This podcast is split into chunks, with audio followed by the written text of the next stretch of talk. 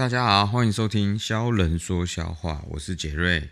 这是关于一个销售讲五四三骂老板、骂客户、骂同事的一个销售节目，也就是台湾所说的业务人员卖东西的啦。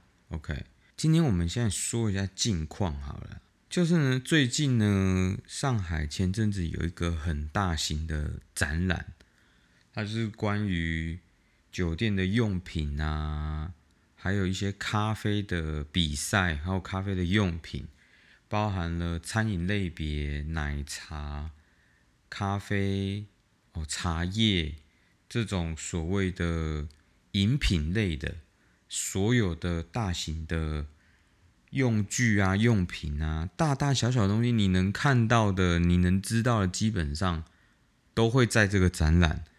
当然，包括一些比较新的东西或不知道的东西，你也会在这边发现。那为什么要讲到这个展览呢？它其实每年都会有这个展，然后都会更新一些东西，就像电脑展啊、动漫展这些，每年的这个展都会推出一些新的产品、新的用品这样子。当然，我们在这个产业别，所以必须要去看这个展，也必须了解一下。那自己也是因为刚好有这个兴趣。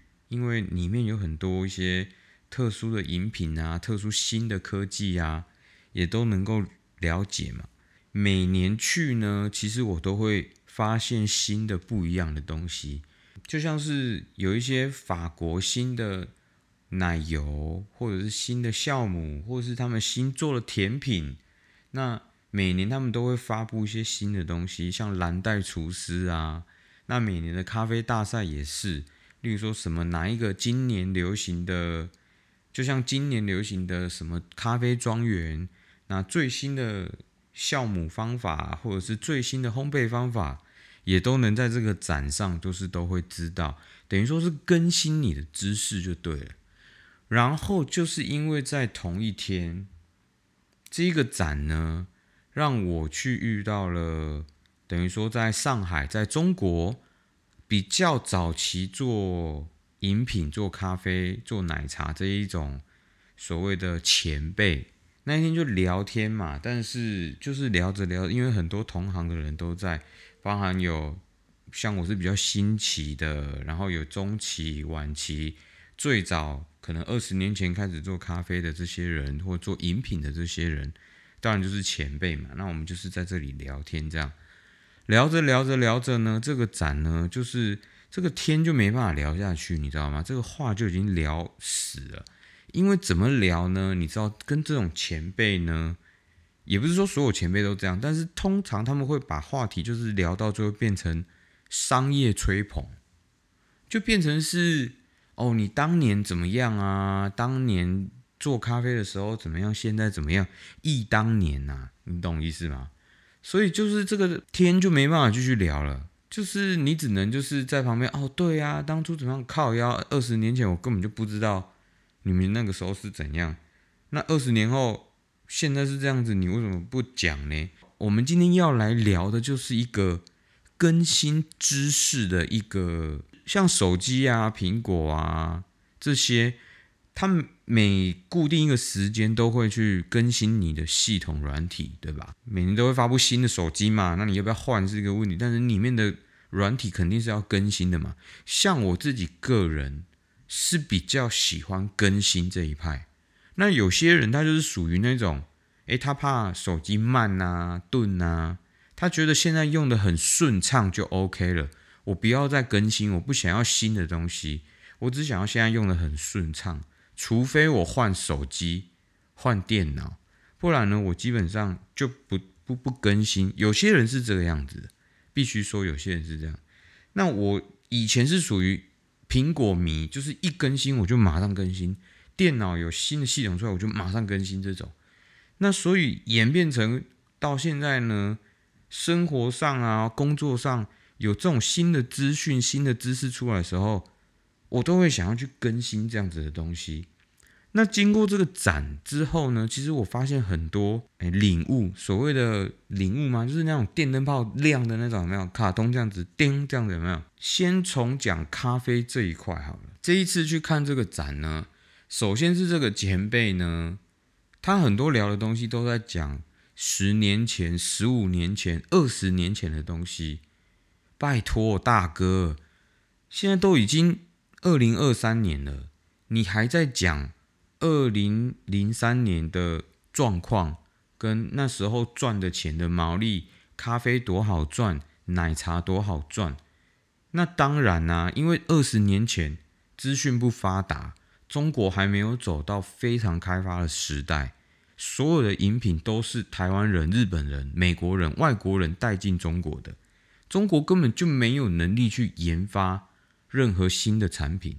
讲难听一点，他那时候要温饱都是件很困难的一件事情。那时候根本就没有所谓的休闲娱乐产业出来，例如像台湾的大鲁阁那种打棒球的啊，打保龄球这种娱乐产业，都是台湾人先过来去制造这种产业出来，而慢慢演变出中国人在这个行业去加号。他的想法去做添加，变成另外一种新型的产业出来。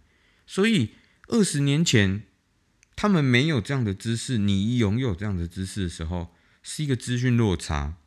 那再来二十年前的钱当然比较大，你要想现在的平均收入跟二十年前的平均收入肯定不一样嘛，因为有通货膨胀，对吧？那每一个国家的利率也都不一样。那肯定会造成钱大钱小的问题。那你在说你二十年前可以赚多少钱，现在能赚多少钱？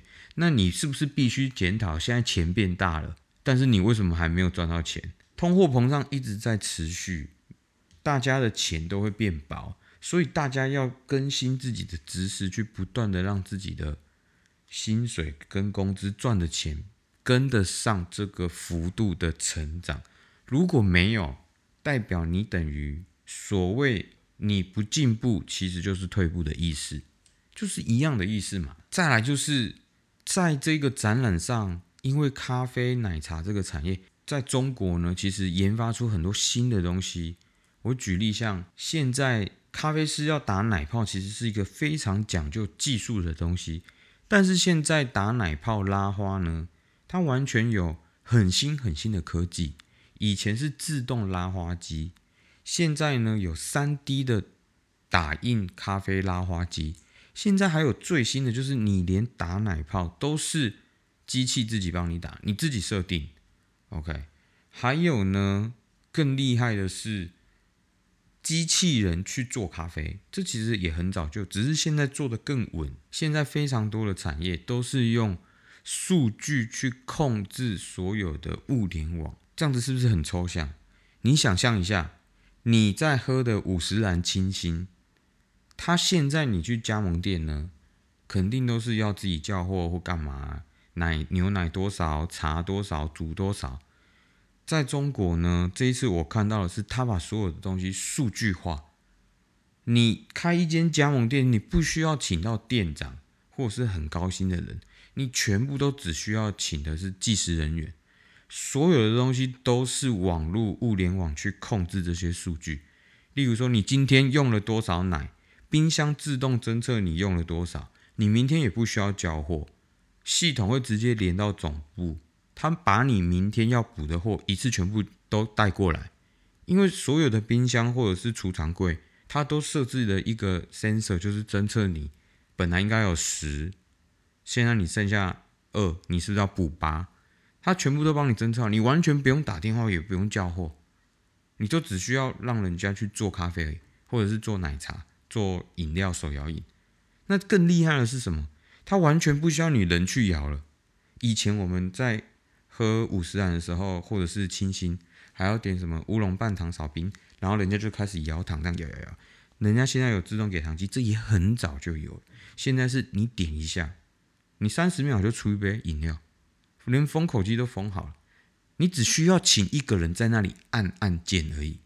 再来，中国的支付系统也非常的厉害，也不需要你去收现金或干嘛找错钱的问题，你就是扫什么它就动什么，扫码付钱，扫码付钱，跟台湾 Line Pay 差不多意思。你也根本就不需要去请很专业的人，因为所有的系统都帮你设定好了，然后你的清洁。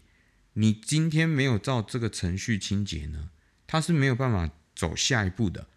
所以呢，你这些全部做完之后呢，它会回到你后台的系统，老板就可以直接看你今天到底做了什么。所有东西都是数据化，就是大开眼界的一个系统吗？应该是说，我们从之前呢就能够想象这一天的到来，但是它真的发生在你眼前的时候，你还是会赞叹这个科技非常的厉害。那我必须说，嗯，其实去年我有回去台湾一趟。我有去看了一下台湾的咖啡市场，还有快消品的市场，是这样的。其实我觉得蛮可惜的。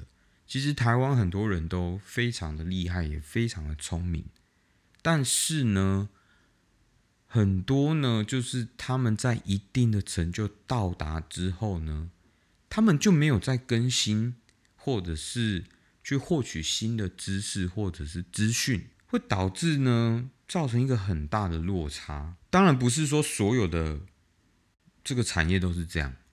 像我那时候去台北的某一条街，我忘了，我就不说了啦。可以说是咖啡街吗？我也不晓得，因为是我同事朋友带我去的。我去了之后呢，我非常的纳闷，就是。这个东西为什么现在还有？对，maybe 它是一个很经典的东西。红西湖，对它，红西湖其实是一个很讲究咖啡师的技术跟技能。所以呢，你要煮好一杯咖啡，用红西湖所谓的 sion 的咖啡呢，其实是很难的，是有一定的难度，你要学蛮久的。但是那一条街，不知道为什么，就是你走第一家到第十家。靠腰全部都是做红西湖的，那红西湖会有一个很重要的问题，就是它不是适合每一种咖啡都用红西湖。虽然它的技术很高，它不代表说它每适合每一个咖啡的品种。所以呢，你怎么喝就是喝到曼特宁、蓝山这种二十年前、三十年前台湾人在喝的咖啡。对，它是我再说一次，它是很经典，没有错。但是它已经过时了，我只能这么说，你懂吗？现在大家在玩的东西有很多的，当然有比较有名是所谓的龟夏这种，呃，冠军的咖啡庄园啊，什么新的酵母菌啊、酵母发酵、厌氧什么之类的。但是那一条街呢，就很少，几乎没有，我几乎就没有看到。然后呢，你去一般的咖啡店呢，OK，美式拿铁、卡布奇诺没了，就还是在这些菜单上面。然后你就会说，杰瑞，这不是一个很正常的逻辑吗？就是一个很正常的咖啡菜单，很正常的饮品。那你说的那个红西湖就是所谓的台湾的精品咖啡？对，台湾还是有一些人做精品咖啡做的很好的，像什么文山区那个疯狂咖啡师，OK，台中也有一些。咖啡，他们把资讯做在最顶端，它是顶流。所谓的顶流，就是他呢把更新的数据啊跟资讯都是 update 在最新的状态，所以你去都能得到最新的咖啡知识或咖啡的饮品。但是我不知道为什么台北那一条街，就是还有一些高雄啊，不是只有台北，还有这些其他的地方呢。这些饮品呢就很少。我举一个例子哦，在上海有超过八千家的咖啡店，占了全世界第一名的城市咖啡，其中有百分之三十是做精品咖啡的。所谓的很卷是什么意思？就是他们相互竞争的非常的激烈，在中国叫做很卷。那你会发现，他们每年每个月都在更新自己的东西，因为你不更新，你就是停留嘛；你不进步，就是退步。就像我刚刚说的，那你就会发现，人家一直在进步，你你都没有进步，你都没有新的东西，你可能流行一时三个月，OK，你就可能会再见，因为你没有特色，你没有。一丁点你属于跟别人不一样的资讯落差，那你就很容易被淘汰。所以我刚刚说上海有八千家以上的咖啡店，但是每年呢的汰换率大概会是百分之二十，也就是大概会有再倒个一千多家店，真的很快，真的非常的快。有些我都还没有去喝过呢，它就已经倒了，这是很正常的事情。除了咖啡之外，餐厅餐饮也是。你今天要卖一个泰式料理，你今天做的很好吃，但是你没有在更新你的东西，或是你做的跟人家有人跟你开始重复的时候呢，我估计你可能半年不到一年就会被取代、被淘汰，这是很正常的一件事情。所以为什么对于更新知识、更新资讯呢，非常的重要？再来说一个。我们大家都以前念过书，你的爸妈也念过书，maybe 你现在有小孩也开始在念书，你会发现一件事情：你爸妈念的书跟你念的书，跟你小孩现在念的书肯定不一样。为什么？因为这些知识已经被更新了。以前没有所谓的建构式数学，那为什么会有建构式数学？你爸妈一定会说啊，那个建构式数学啊，都学不好啦。不是不是这样子，如果是这样子的话，他们学者专家就不会推这个东西出来，他肯定有他的逻辑在。好，现在换你的小孩在学这些东西，可能又有什么建筑式数学，或者是海洋式数学，我不知道，乱讲的啦。但是这肯定是他们符合他们现在要学的一个模式，这个是一个更新。你可以让他学你爸妈的数学。你也可以用你的逻辑去教数学，再让他去比较老师教的数学，让他自己去比较，而不是直接去打翻他现在在学的东西，打翻你爸妈学的东西，打翻你自己说的东西，而是让他自己知道，让他有选择的机会，这才是知识更新的重要性嘛。像我是念化工的。以前我们在念那个论文，看人家的论文里面的知识的东西，我跟你说，为什么每年都有这么多的研究生跟博士生？因为他们不断在推翻之前人的知识跟理论，推翻他们的论文。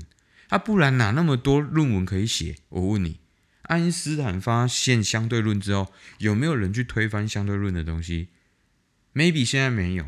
但是可能一百年之后有没有？有，肯定是有的。以前黑死病或者是什么奇奇怪怪的病能不能医？大家都会觉得不能医。SARS 那时候也大家也都不能医。COVID 刚发现的时候，大家也就觉得不能医。为什么？因为大家没有更新知识，没有更新他们知道的东西，所以才会有疫苗出现嘛。哪怕像我学的健身教练的 ACE 的课程，PMP 的课程。他都需要每两年，你再回去重新上课。他每年都会更新他的知识领域，更新他的书籍。像 PMP 现在已经更新到第八版了，每年都会更新，还有一年更新两次的。那代表什么？这些理论、这些知识是会一直被取代的。就跟股票，我再举一个例子，股票，你跟你阿妈说股票的时候，他们会是那种一张一张的。你跟你妈说股票的时候，他会说他要看电视，哦，转那个前面几台五台六台，他们以前是这样看股票。现在你问三十岁二十岁的人看股票，他们是怎么看的？点开手机看，点开手机可以买。以前是要打电话去请券商帮你下单，然后打电话去帮你卖股票买股票，不一样啊！你要更新啊！再来呢？股票以前有所谓的 ETF 这种东西吗？没有，这个我就必须说，华尔街这些天才呢，他们就是所谓的自由竞争的国家，就是美国，他就是做的非常的好，我非常的认同，所有东西都是自由竞争的，没有所谓的哦，女生不行，男生不行，什么什么学历不行，你有办法做你就做。你有办法包装这个产品，你就包装这个产品。所以好的时候好，坏的时候很坏。为什么会有次贷危机？为什么会有金融海啸？这就是这样子出来的嘛。肯定有大跌，肯定就会有大浪。我最近呢也发现很多东西被我更新到了。在很早以前，大家可能都有近视，都知道镭射其实是非常有一点危险性，或者是有一些副作用的一个眼镜手术。在一开始我得知的镭射的资讯的时候呢，大概就是翻瓣手术。那它会需要就是你去做这个手术呢，可能不能潜水啊，会有眼压的问题呀。但是现在随着科技的发达，越来越发达，越来越发。我那天研究了一下，才发现，现在光镭射手术眼睛就有四到六种不一样，价格也有分，也因你的眼睛的角膜厚度、你的年纪都有不同的手术，大科普啊！所以这个东西呢，我如果没有更新的话，我也不知道。那因为我有需要，我去询问，我去更新的这个知识，我才发现，哇，原来我们人类又更进一步了。还有呢，在大家都知道，叔叔是在一个酒店产业，这样讲的好像很坏一样，不是那个酒店啊，就是像那种国际饭店呐，哦，所谓的大型酒店集团啊，连锁的集团这样子住的啦，台湾叫饭店呐。那有一些饭店集团呢，它就非常的传统，非常的经典。我们可以说它叫经典，好了，这就直接说了，就是像香格里拉集团这样子，它就是走那种哥德式建筑，哥德式的装潢。大堂呢就是一个很大的水晶灯，然后沙发就是那种哇，像皇宫这样子，然后桌子是大理石。你看现在二十岁的人，二十五岁的人会去住你这个东西吗？会你花个几千块去住这个？饭店吗？我相信不会。为什么？因为当我那时候的年纪，我也肯定是选择民宿，或者是哦 W 台北啊之类的这种历经这种 Indigo 啊这种比较新的酒店，比较就算它没有大理石的墙或什么古董之类的，我也愿意花这些钱去。但是它还是经过这么多年，它还是走这种。非常传统，传统到一个不行的，连那个 doorman 就是开门的那个，他们都现在还是戴那个红色的帽子，穿红色的那种排扣式的西装。哦，真的是觉得很老啦，真的很老，你懂吗？但是他就是还是在这种经典。但去年呢，他开始有一些新的品牌，稍微年轻一点了。那你说万豪集团、洲际集团这些雅高集团，他们有没有陆续推出一些比较新颖的品牌？有，还是有的，但是他们不会很着重在这个重点。但至少人家有更新，你懂吗？在饭店这个领域呢，可能大家比较了解的会是像台北君悦，因为是地标性的地方嘛。那像它的餐饮就是非常的标准，很精的东西做到更精。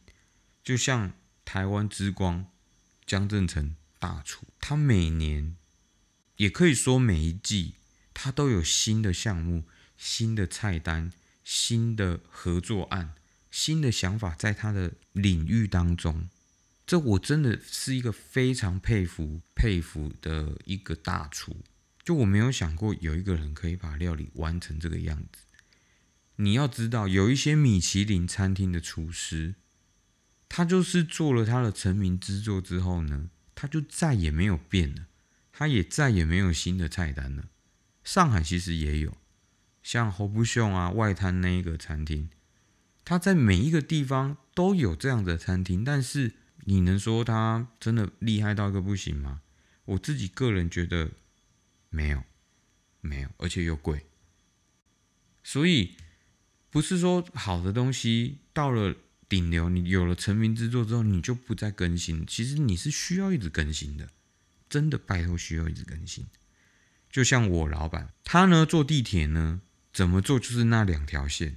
但其实上海已经有了十九条到二十条的地铁，但他是二十年前、三十年前就到上海的人，所以他怎么坐就是坐那两条、三条的地铁。其实有很多新的地铁。他都没有更新这些资讯，其实很快就到了。他就需要再绕一圈，那不是很没有必要吗？方便很多嘛。还有一些开车的地方啊，交通工具啊，这些也是。你像去欧洲，有那种滑板车，就是 scooter，那个都是你可以代替的交通工具。但有些人就不是，他没有更新，他还在很旧的那个逻辑。像我有知道我的客户年纪比较大，就还在那种很旧很旧的思维，出去啊要坐公交啊，哦要坐公交车，然后转地铁或干嘛？我说你那个这么近，你为什么不租个共享单车或者是那个滑板车？啊，现在有滑板车哦！啊，我真的是不知道该怎么说呢。说别人呢，肯定是很好说，但是说自己呢，其实其实也很难。曾经呢，我跟我们公司的同事大概二十来岁，刚毕业二十三岁的，我就问他说：“你是当地人，你要不要推一下你这边会吃什么东西呀？会？”喝什么东西呀？推荐我嘛，因为我比较好奇嘛，好奇宝宝嘛。结果他推我的东西呢，我都一概就是问号问号，就是你会皱眉头的那一种。因为我想说，可能你会带我去吃，人家到台北，你会推他去吃台北牛肉面之类的吧？台南的话会去吃什么鳝鱼意面啊？高雄会带他去吃一些暗巷里面的小吃啊，什么鸭肉饭啊这种。结果呢，他推了一个全国连锁的店，然后他说那个很好吃，也没错啦。但是我就比较想要知道，就是那一种你们才知道的，我们不知道。结果他推的那个都是我网络上就找得到的，我也不知道到底是我老了吗，还是我也不知道啦，或者是他们有一些流行的东西模棱两可，就是一头雾水。什么最新的剧啊？当然，我本来就不看大陆剧，我也不知道。然后有一些大陆的明星，讲十个，我跟你说，可能都有九个我都不认识，有一个我可能只是好像听过，然后硬猜还猜错那一种。就像我们公司代言人一样，每年我们公司都基本上会换代言人，但我一个都不知道是谁，什么他演过什么什么，我都不晓得。所以呢？说别人很容易，说自己比较难。就像现在新的 Chat GPT AI 的这个今年不是很流行吗？那就必须说啊，这东西势必是会影响，应该说它会变成影响这一代人的新的东西。就跟当初苹果刚出现智能型手机的时候，触碰屏手机的时候，所有人都是一个。我不要换，我觉得 Nokia 很好用，我觉得 Motorola 很好用。我就问，现在还有谁是拿这种电话的？除了阿公阿妈啦，真的是阿公阿妈。但至少也有百分之五十以上的阿公阿妈也换这种电话了。真的不要急着去否认新的东西。Chat GPT 出来，你必须跟它共存。可能会花你一点时间跟学习，也许你也会有点痛苦，因为你必须要学这种新的东西嘛。那没办法，这个东西就是一个这个时代新的产物，你就必须得懂。这整个流体的，这整个社会的运作呢，就是需要让人们不断的去动，不断的去赚钱，然后再花钱，赚钱花钱赚钱花钱。造成这个循环来研究更多的新的东西出来，所以当有一般人他都退休，很早就退休不干了，那会造成什么状况？这些人就不动，然后他就花慢慢花钱花钱花钱，然后币值越来越大越来越大，通货膨胀越来越大越来越大，你就发现你的钱越来越难花，越来越难花，越来越难花，就像阿公阿妈一样啊，你如果今天吃一碗面。当初他那个年纪的时候吃，可能一碗是五块，干！你现在吃一碗面五块，去哪里找了？五块钱都加一颗蛋都不够了，尤其在台湾，一颗茶叶蛋都十几块、十五块了。你说五五块吃一碗面有可能吗？我如果现在跟我阿妈说一碗牛肉面将近要三百，你看他会不会吓死？他肯定吓死的嘛。那所以说嘛，如果说他那时候退休，他没有继续在更新这些知识的话，他突然间打开这个大门的时候，惊惊死啊！我有一个亲戚，他因为做了一些比较一些事情哈，所以需要进去里面进修。然后进去了几年之后呢，我这个亲戚出来之后呢，他一开车呢，就喝手摇饮嘛，然后不是喝手摇饮嘛，结果呢，他一喝完呢，在高速公路就把窗户打开，就把那个垃圾就从那个窗户给他丢出去，然后我们所有人就吓死了。他的资讯没有更新，那时候我们在推的就是台湾那时候政府在推的“垃圾不落地”，就是你垃圾不乱丢嘛。但是他就是进去太久了，你知道吗？他没有更新到这一块，所以他喝完东西呢，就直接给他啃出来。然后我们所有人就是都傻眼。还有一个，就是那时候呢，也开始慢慢在室内不吸烟了。结果他去百货公司就直接点烟，他就还在那个年代的台湾场景。那也不能怪他，那我们帮他更新一下嘛，对不对？所以呢，这就是上周叔叔呢去这个展览之后呢，有遇到一些新的东西啊，还有一些。前辈啊，这些事情呢，让我又有感而发啦，就觉得还是需要花时间去更新一下你感兴趣的东西，你工作上的东西，还有时事流行的东西，很多东西，很多资源，很多工具现在都很方便嘛，包含像 YouTube 啊，你也可以听叔叔的 Podcast 啊，听杰瑞的 Podcast 啊，分享给你朋友啊，对不对？反正大概就是这样啦，好吗？那我们下次再见，大家拜拜。